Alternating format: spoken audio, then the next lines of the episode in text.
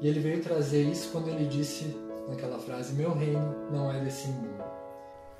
O mensageiro do evangelho, por sua vez, dizia: Levantou-se, trêmulo, e gritou numa forte crise de cólera. Afinal, todos nós trazemos uma bagagem de vida. Né? O próprio Jesus disse: Vós sois deuses, podereis fazer o que eu fiz e muito mais. A fim de observar os progressos da sua doutrina e os exemplos nos corações humanos. Que possamos caminhar com o Mestre na direção que ele espera de nós.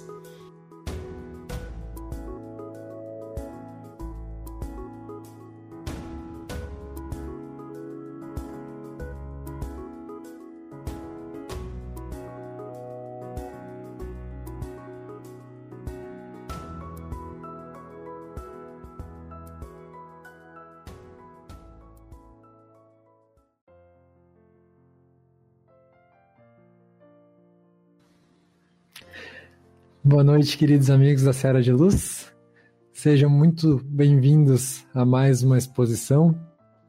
Hoje, com um convidado especialíssimo aqui conosco, que já, vá, já vou chamar ele aqui para ficar junto de nós enquanto a gente faz as, as, as das boas-vindas, que é o Márcio Festugato. Tá por aí o Márcio? Oi, Márcio, tudo bem? Oi, boa noite. Muito obrigado por uh, carinhosamente aceitar o nosso convite de estar aqui conosco nessa tarde e noite, né? Já noite agora. Obrigadão uh, mesmo. Uh, vamos ver se quem que tá por aí hoje. A gente vai dar um, as boas-vindas, boa noite para o pessoal que está em casa nos acompanhando, né? Neiva Fongaro, sempre por aí. Boa noite, Neiva. A dona Hilda, minha mãe, seu Márcio. boa noite, mãe. Boa noite. Uh, Luciana, bem-vinda. Quem mais? A Igleia tá por aí. Boa noite, Igleia. Muito bem-vinda. A Lili, nossa colega lá do centro. Oi, Liliane. O pessoal que vai chegando pode dar boa noite, pode deixar seus comentários aí, ó. Roberta também. É, que a gente vai ler eles, vai estar atento e até o Márcio já se dispôs, conversamos com ele a, a, a responder perguntas caso surjam aí durante no decorrer da exposição. Daí no final a gente vai repassar as perguntas para ele e ele vai nos, nos ajudar a contribuir também com isso, caso surja alguma coisa que o pessoal gostaria de colocar. E eu vi aqui, já de relance, que tem mais um boa noite, é isso? O Leonardo. Ô, Léo. Boa noite também, Léo. Então tá, gente, eu vou já fazer a nossa prece inicial e já vou encaminhar a palavra pro, pro Márcio, que vai fazer a nossa exposição, que vai ser do tema As Aflições de Cada Um. O Márcio é expositor lá do Fora da Caridade Não Há Salvação, de Caxias do Sul, ele é trabalhador lá daquela casa. E, como eu disse, muito obrigado de novo tá, por ter aceito esse convite, Márcio. Vamos rogar então aos amigos da espiritualidade que estejam aqui conosco, nos acolhendo, nos abrindo ah, o pensamento, que a gente faça esse trabalho de chegar até eles, de se elevar até essa espiritualidade maior, de se elevar a Deus nessa prece, rogando a assistência de que a gente precisa, rogando o amparo, a proteção, as bênçãos que o nosso mestre amigo Jesus a todo momento nos derrama. Que possamos ter alguns minutos muito positivos de reflexão, de uh, conteúdo para nossa melhora íntima e que a gente possa levar dessa exposição muita coisa para a nossa vida pessoal para que a gente possa se reanimar, se for o caso, que a gente possa trabalhar no bem, para que a gente possa agir como Deus espera de nós. Mais uma vez, muito obrigado à espiritualidade, a Jesus e a Deus, que assim seja. Márcio, é contigo. Muito obrigado e depois eu volto aqui para a gente fazer o encerramento e, e ver se tem algum comentário do pessoal. Tá? Obrigado. Inicialmente, quero agradecer esse honroso convite da, do Centro Espírita Serra de Luz, da direção que me convidou por essa e dizer que, me, que é um privilégio para mim poder trazer um pouco uh, daquilo que a gente procura estudar, aprender. E como Jesus disse, a luz tem que ficar em cima do alqueire, para que todo conhecimento possa nos ajudarmos mutuamente. Então, esse nosso tema de hoje, a respeito das aflições de cada um, vamos primeiro entender o que é aflição. Né? Aflição é tristeza, é sofrimento, é angústia, é preocupação, pode ser depressão, pode ser ansiedade, né? Isso conforme o dicionário. Se a gente começa a analisar a aflição dentro daquilo que a gente vive dessa aflição, nós começamos com a palavra do Dr. Sérgio Luiz Lopes, psiquiatra de Pelotas, que diz que não se pode ficar feliz enquanto se sofre. E realmente, quem está sofrendo dificilmente vai estar feliz por estar sofrendo. Nós ainda não atingimos um patamar de ficarmos felizes enquanto sofremos. E o grande problema é que a gente não sabe de onde é que vêm as aflições. Então, uns dizem, ah, como é que eles dizem? Castigo divino, vontade de Deus. Bom, Deus é amor. Deus não castiga. Deus não premia. Então, isso vem de nós mesmos. Portanto, a doutrina espírita nos ensina, ou melhor, os espíritos que montaram toda a doutrina espírita nos dizem que isso é o resultado das nossas experiências que não deram certo. Ou seja, erros que foram cometidos, tanto dessa existência, seriam as causas atuais, como das existências anteriores. É assim. Aí, quando nós estamos convivendo com dores, com angústias, com preocupações, nós temos duas maneiras de reagir. Uma é o bem sofrer. O que, que significa bem sofrer? É saber entender por que disso e como reagir.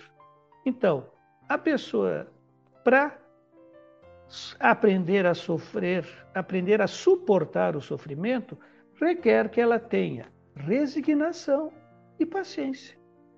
Sem resignação e paciência, nós não vamos aceitar as coisas assim tão fácil, nós vamos aumentar mais ainda os nossos problemas. Quais são as reações mais comuns das pessoas quando estão sofrendo? Queixas. Outros são culpados, a culpa é de Deus, revolta, tristeza, raiva. E isso gera o quê? Mais sofrimento. Porque a tristeza, as queixas, isso tudo não alivia aquele estado de angústia.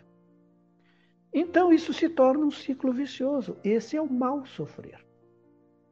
Então, na nossa vida, viver é desenvolvermos experiências. Nós somos que nem os cientistas. Nós estamos experimentando coisas. Nós já aprendemos tudo? Não.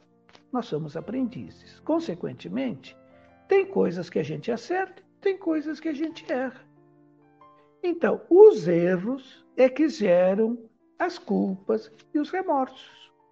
Essas culpas e remorsos é que geram as chamadas aflições, angústias, sofrimentos. Então, como Deus não castiga, como Deus não perdoa, como Deus não premia, ele fez o quê? Ele criou a lei. Qual é a lei? Amor. João, o evangelista, dizia: Deus é amor. Aí perguntaram a Jesus: qual é o maior mandamento? Amar a Deus sobre todas as coisas. Amor. E o segundo, para complementar, amar o próximo como a si mesmo. Consequentemente, amor. Então, os Espíritos nos dizem que quando a gente não está cumprindo essa, esse, esse desiderato, essa lei, a gente está agindo fora dessa lei, ou seja, não fazendo aos outros o que a gente gostaria que os outros nos fizessem, não respeitando os outros, não amando os outros, nós estamos ferindo a lei de Deus e, consequentemente, criando para nós problemas com a nossa consciência, porque essa lei de Deus está na consciência. Todos nós temos essa lei na nossa consciência. E ela fica marcada toda vez que não a respeitamos.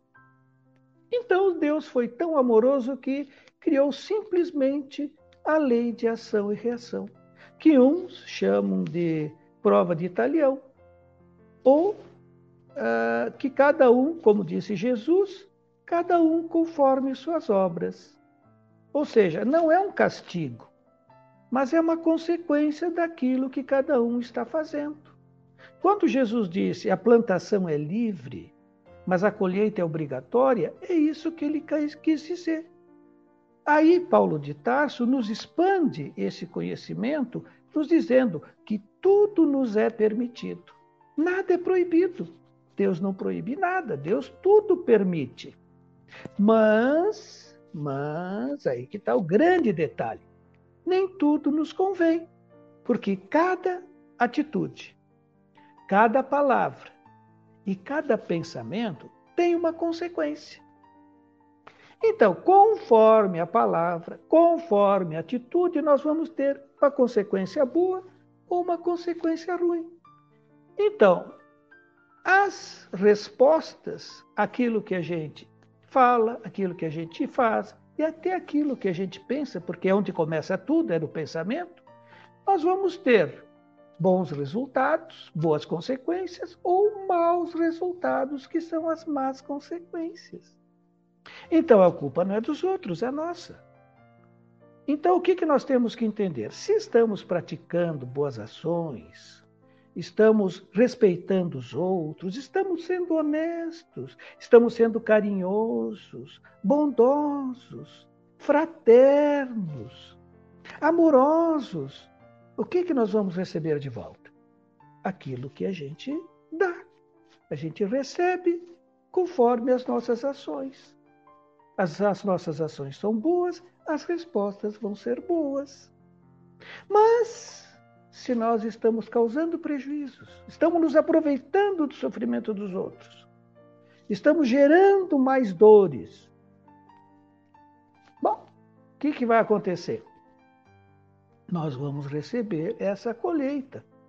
Tanto que no livro dos Espíritos tem o seguinte: não há uma simples e única imperfeição da alma, ou seja, do indivíduo, que não importe, que ou seja, que não resulte em funestas e inevitáveis consequências. Consequências ruins. Assim como, esse é o mais importante, não há nenhuma só qualidade que não seja fonte de gozo. Aqui que está a resposta. É nisso que a gente precisa entender. As nossas imperfeições, as nossas más tendências, os nossos vícios, isso nós já temos. E aí? Nós pedimos para nascer de novo. Essa não é a primeira existência. Como é que nós nascemos com esses vícios, com essas más tendências? Porque isso vem das existências anteriores. Se tivéssemos sido criados no momento da geração dos nossos corpos, nós estaríamos sempre ignorantes, porque nós não, não teríamos uma bagagem de aprendizado anterior. Como tudo é uma evolução, nós fomos criados simples e ignorantes. Deus não poderia ter criado uma, uma pessoa boa e uma pessoa ruim, se tudo fosse naquele momento da concepção, a pessoa que fosse eh, tivesse deficiências, uma doença de Down, uma anencefalia, uma deformidade física, bom, isso aí foi vontade de Deus. Ah, mas então ele não é perfeito. Então é um Deus parcial que para uns ele dá o berço de esplêndido, para outro dá só sofrimento. Isso não é de Deus. Isso é consequência das ações anteriores. Aquilo que se fez de errado no passado. Portanto, tudo depende de cada um de nós. Por isso que Pedro disse que todo bem que fizermos apagará ou seja, nos libertará de uma multidão de pecados, ou seja, nos libertaremos das culpas, dos remorsos. Então, como é que a gente faz isso? Trabalhando na transformação moral, E a orientação de Joana de Ângeles é bem tranquila. Ela nos diz assim: errar é normal. Por que, que errar é normal? Porque nós ainda temos ignorância num monte de coisas. Nós já aprendemos tudo. Conhecemos todas as leis da matéria física as leis divinas e as leis do universo? Não. Nós somos aprendizes, como eu já disse antes. Então, cometer enganos, fazer experiências que não dão certo, é normal. Mas o dever moral é reparar, é corrigir.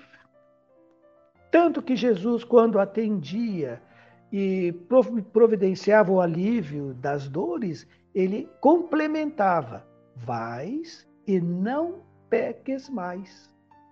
Por quê? Porque aquilo, aquele sofrimento daquelas pessoas, era consequências do passado delas, de, daquela existência ou de anteriores.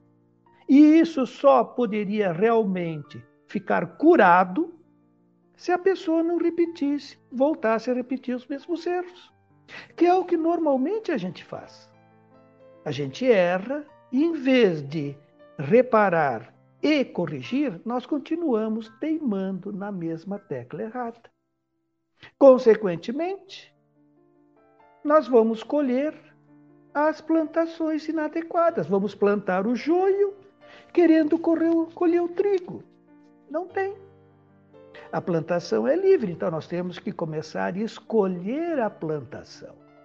Essa é a nossa melhor encarnação. As anteriores, nós já fizemos muita coisa errada.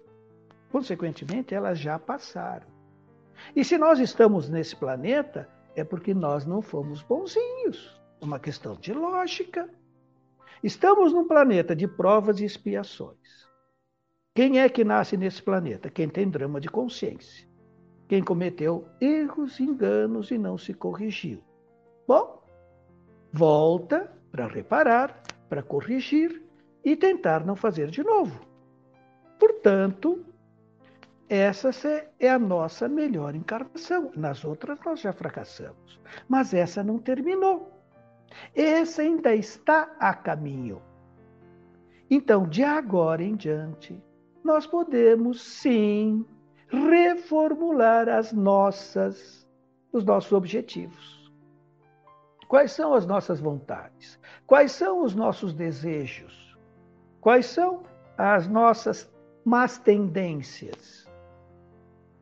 Bom, cada um tem que olhar para dentro de si próprio. Conhece-te a ti mesmo. Faça o seu autoexame. Identifique sem medo as, os defeitos num lado. A gente não tem que ter medo das nossas, como diz, más tendências ou vícios. É aquilo que a gente já vem trazendo há muito tempo. Nós temos que tomar consciência deles. Mas fazer o trabalho de transformá-los em qualidades. Então, todo o nosso defeito, todo o nosso vício, que é mais ou menos a mesma coisa, tem a virtude oposta curativa. Então, quais são os nossos principais defeitos? Egoísmo, orgulho, vaidade, os vícios das drogas, os vícios do álcool, do fumo, etc., do jogo, da gula, e ansiedade, impaciência e assim por diante. Vamos procurar a virtude oposta. Em vez de ficarmos nos cobrando, ah, porque eu sou vaidoso, ah, que pena, eu sou egoísta, eu não consigo me livrar do egoísmo. Pense, trabalhe uh, cerebralmente em se lembrar da virtude oposta. Peça a Deus todos os dias na sua prece.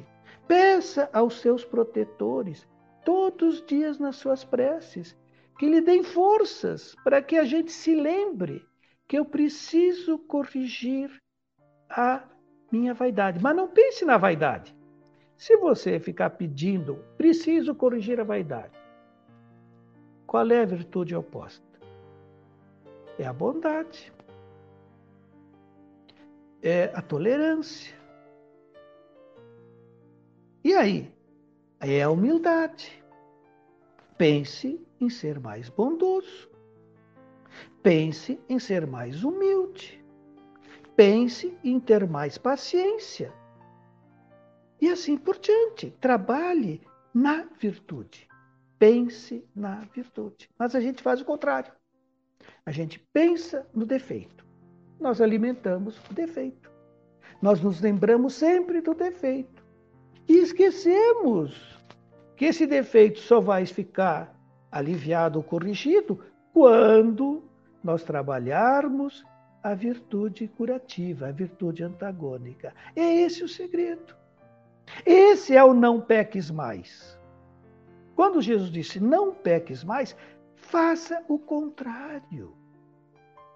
Eras ansioso? Trabalhe pela paciência. Tinha inveja? Trabalhe pela indulgência. Pensava só em ti? Trabalhe pela bondade, pela caridade. Pense nos outros.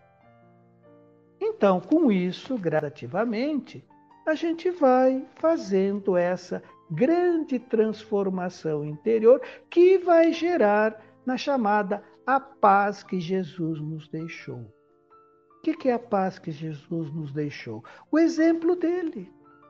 Ele se desligou de todas essas nossas mazelas e nos ensinou o caminho da gente ter a paz interior. O que é essa paz interior? A paz da consciência.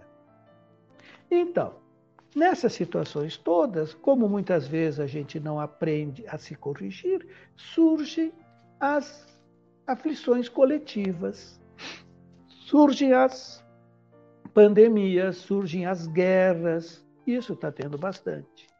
E por incrível que pareça, na revista Espírita eh, de 1867, então isso faz um século, mais de um século e meio quase, ah, aconteceu numa ilha no sul da África, no Oceano Índico, perto de Madagascar, uma ilha pequeníssima chamada Ilha Maurício.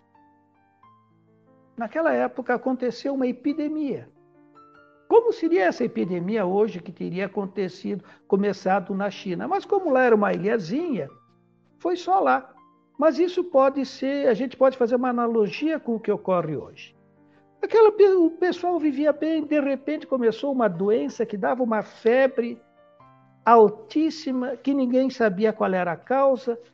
As pessoas que pegavam essa febre morriam, não, não duravam muito tempo, duravam alguns algumas semanas, né, acabavam morrendo.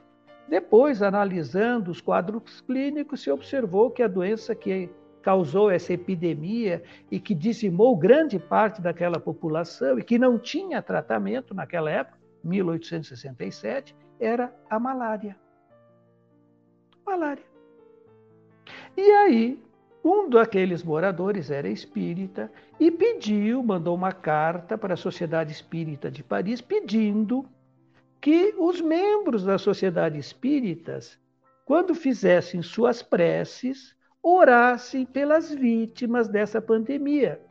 Porque tinha muita gente que era muito materialista, a grande maioria, e por isso eles estavam sofrendo bastante, porque o materialista tem mais dificuldade de se desligar no momento da morte. Né? Inclusive, assim como aqui aconteceu e está acontecendo no mundo inteiro, muitos desses materialistas também agiam des, com desumanidade, pensando só em auferir ganhos, e que depois pegavam a doença e acabavam morrendo. Então, isso tudo são dramas de consciências que surgiram.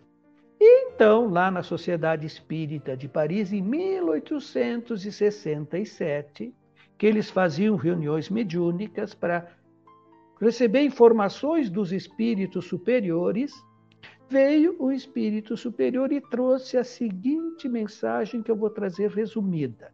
Ele diz assim: Avança a hora marcada no grande e perpétuo relógio do infinito a hora na qual vai começar a operar-se a transformação do vosso globo para o rumo da perfeição. olha só, 1867 começou a transformação do nosso planeta em rumo à perfeição, aquilo que os espíritas hoje chamam de regeneração. Muitas vezes vos foi dito que os mais terríveis flagelos dizimariam as populações. Mas aí ele pergunta: não é preciso que tudo morra para se, se regenerar? E ele acrescenta: a morte não é senão a transformação da matéria. É a matéria que se transforma. O espírito não morre, apenas muda de habitação, ou seja, volta para o plano físico. Então ele começa a trazer a informação de como é que ele via essas epidemias que depois aconteceram, as guerras, Segunda Guerra Mundial, Terceira, Primeira Guerra Mundial, as demais guerras que continuaram acontecendo por aí, os tsunamis, os terremotos, etc. Então, com relação a essas as situações, ele diz assim: eu, nesse momento, como espírito, não mais como encarnado, muitas vezes sou acusado de dureza, de insensibilidade pelos terrestres encarnados. É verdade, sim, contemplo com muita calma todos esses flagelos destruidores. Contemplo esses sofrimentos físicos das pessoas com muita calma. É que a minha visão espiritual vai além desses sofrimentos então ele já estava, ele já enxergava as consequências.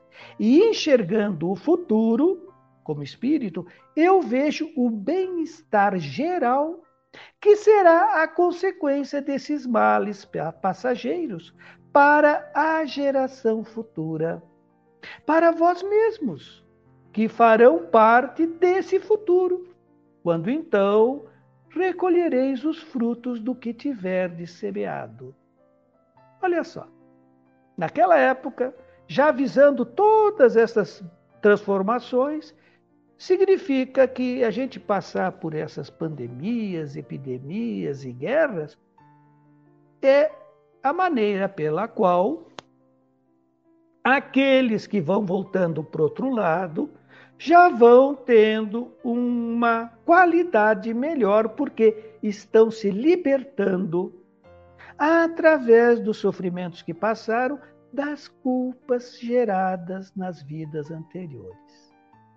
Então ele diz assim que a vida espiritual do outro lado é analisando o resultado das consequências é que vai mostrar para quem vai ser bom e para quem vai ser ruim. E ele já alerta: a grande emigração começou. O que é imigração? Imigração é a ida embora daquelas entidades, daqueles espíritos né, que não estão se, uh, querendo ser bons, que não estão querendo desenvolver as qualidades nobres. Então ele disse assim: considerai os, os atos desses exploradores dos flagelos humanos.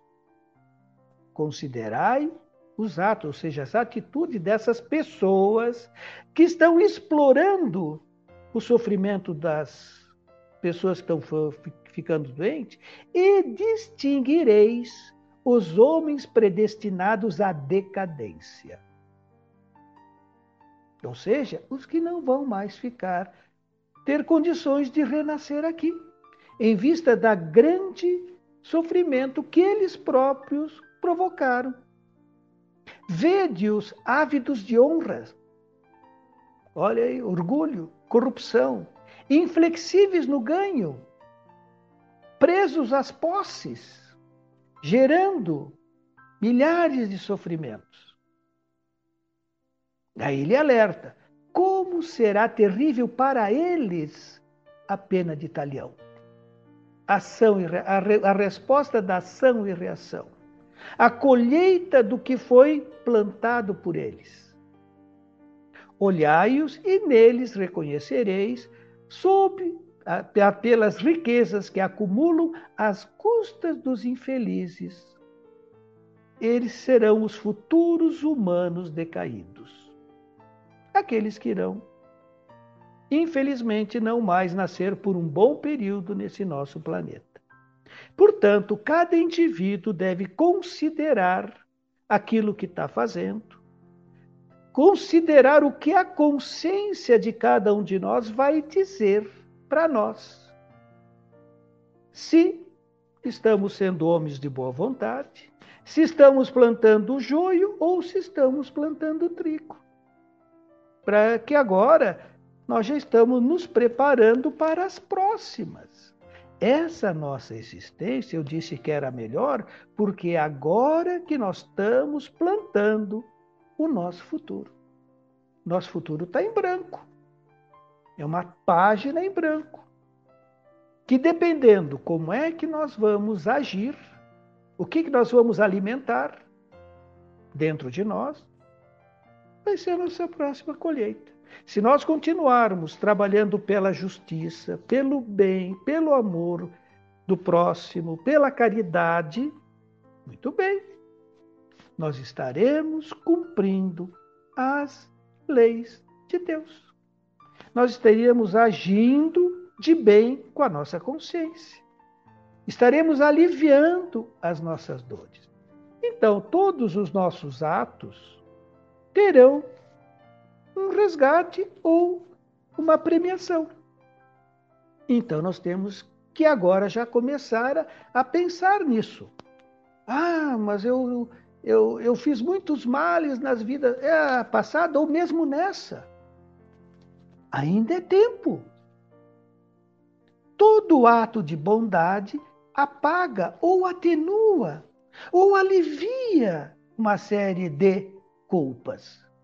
Mas todo ato de maldade agrava, piora as nossas próprias culpas. Então é nisso, nós podemos agravar ou atenuar. Está nas nossas mãos. Não são castigos, são momentos de entendimento, de conhecimento de si próprio e momentos de eh, criações de novo futuro, de um novo futuro. Não mais apegado às coisinhas da terra, mas já visando as qualidades nobres, que são elas que nós vamos levar. Alguém vai levar as joias, os bens, os carros, as empresas? Não. Nós vamos levar o conhecimento e as qualidades nobres, nos trazendo paz, nos trazendo bem-estar, nos trazendo alegria, ou os defeitos, os vícios, as maldades, os crimes, as corrupções, os desvios, nos trazendo mais sofrimento e talvez até migrações para mundos bem mais inferiores, ou seja, em estados onde não tem todas essas facilidades aqui. Seria assim a Terra mais ou menos na pré-história. É só a gente começar a pensar como é que eu viveria na Terra se eu estivesse na pré-história. Olha, então, um passo lá atrás. Isso dá uma tristeza, dá uma saudade muito grande. Isso já aconteceu antigamente, quando vieram os capelinos aqui para o nosso planeta, que vieram nos ajudar trazendo um monte de coisas novas que o homem nativo pré-histórico não conhecia. E que agora os maus também vão começar a ter esse tipo de problema. Esses que vendem droga, que alimentam um monte de. estão uh, se aproveitando, afinal, das más tendências dos outros. Então, isso tudo são condições que nós podemos começar a pensar. Por quê?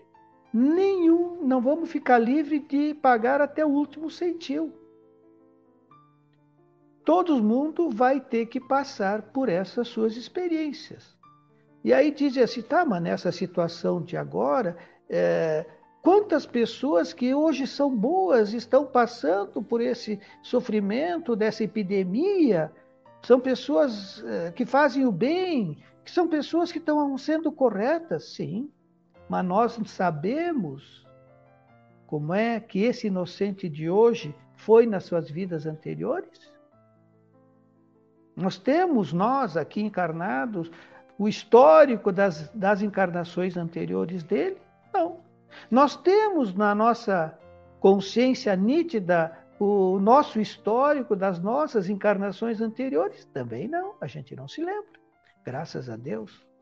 Que isso nos dá uma paz, porque a gente pode começar de novo sem ficar se culpando e se cobrando de ter errado tão gravemente. Então, o que, que os espíritos dizem? Aquele que é atingido é porque mereceu. E na maioria das vezes, já havia se preparado para isso antes de encarnar, porque isso faz parte da encarnação, do programa encarnatório de cada um. Quando a gente vai passar por um cataclisma, é para a gente reparar um, algo que a gente fez de muito grave no passado. Seja um terremoto, seja uma pandemia, seja uma guerra. Então, nós tivemos esse tipo de atividade no passado. Quantas guerras será que a gente não participou? Né? Então, o que, que eles dizem? As faltas coletivas é que são espiadas coletivamente pelos indivíduos que para elas contribuíram e que se encontram de novo reunidos para passarem pela mesma experiência e aí terem a oportunidade de reparar o mal que praticaram. Tá aí. Portanto, não precisamos mais alimentar e, e, e, continuar alimentando esse pavor, esse medo, que nos torna mais suscetíveis a ficarmos doentes. Nós temos sim que ver além. Bom, eu vou fazer o melhor que eu puder hoje.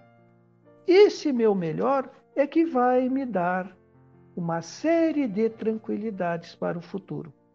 Esse é o nosso momento. Hora de plantar o trigo. Hora de plantar a bondade. Hora de plantar a, a, a compaixão, a empatia, de ajudar quem precisa, de ser útil. Essa é a hora. Porque é isso que nós vamos começar a plantar agora, é o que nós vamos colher amanhã. Então, Fico agora à disposição, se alguém quiser fazer alguma perguntinha, se a gente puder ajudar. Espero que tenha uh, intuição para trazer boas respostas. Felipe? Márcio, nossa, muito obrigado pelas palavras. A, faz a gente refletir em muitas questões do nosso dia a dia, né? E é isso que é evangelho, né? Isso que é espiritismo, é, é, é vida cotidiana né, trazida a, é, trazer a, a, Jesus não só nas nossas exposições, não só no centro espírita, não só na igreja onde a gente cultuar a nossa fé, mas no nosso dia a dia, né? É, eu trago muito disso no, nas, do que tu trouxeste na exposição de hoje, né? Bom, vamos ver se temos alguns comentários aqui. Acho que teve gente que chegou depois também. A gente pode dar uma boa noite pro pessoal. A Tatiana. Oi, Tatiana, boa noite. A Rose, é uma das fundadoras do centro, viu, Márcio? Ah, É, tá por aí também. É, o Josimar, nosso vice-presidente, então, boa noite. É, aparentemente não temos nenhuma pergunta, então é, agradecemos de novo, né? Pode falar. É, não. não. ainda bem, né? Não, nossa, é que foi muito esclarecedora de, de minha parte, assim, foi muito boa e, e, a, e eu mesmo fiquei pensando aqui, ah, o que, que eu posso perguntar para o Márcio, enfim, mas eu fiquei só refletindo e, e, acho que vou ter conteúdo, bastante conteúdo para pensar e durante a semana acho que, que se replicou aí no nossos, no pessoal que estava por casa. A Luciana botou parabéns pela excelente exposição, gratidão. Te mandou uma mensagem, Márcio.